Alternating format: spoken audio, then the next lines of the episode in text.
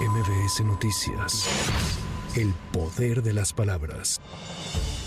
El INE aprobó que el periodo de precampañas federales inicie el próximo 20 de noviembre y concluya el 18 de enero del 2024. El consejero Jaime Rivera Velázquez votó en contra del proyecto al argumentar que el nuevo plazo constriñe los tiempos del proceso de fiscalización, además de que pone en riesgo el registro de las candidaturas. Constriñe demasiado los plazos para la fiscalización, afectando actividades que son sustanciales como la fiscalización, pero también afecta eventualmente el registro de candidaturas que ya estuvieran registradas y que por incumplimiento o infracciones en materia de fiscalización pudieran ser canceladas después de ser registradas, provocando esto una grave desventaja para el partido político y eventualmente para su candidatura. Ante la preocupación que externaron algunas consejeras, la presidenta del INE, Guadalupe Tadei, aseguró que el instituto encontrará las respuestas para lograr una fiscalización de calidad.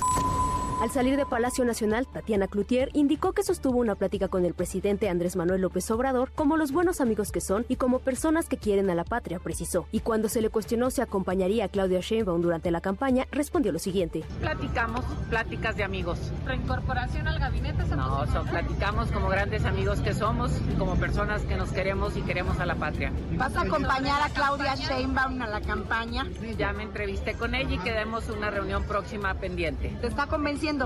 Eh, estamos atendiendo cosas que nos toca atender primero.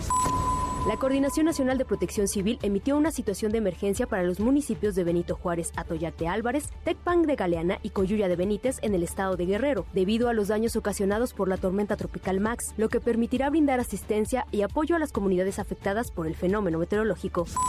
El Sindicato Mexicano de Electricistas advirtió que mantendrá el plantón que instaló frente a la Secretaría de Gobernación para exigir que se atiendan las demandas de los trabajadores de la desaparecida Luz y Fuerza del Centro, al cumplirse 14 años del decreto que permitió la extinción de la empresa. El secretario general del SME, Martín Esparza, hizo un llamado a la titular de Gobernación, Luisa María Alcalde, para que les otorgue el derecho de audiencia. Para MBS Noticias, Claudia Villanueva. MBS Noticias. El poder de las palabras.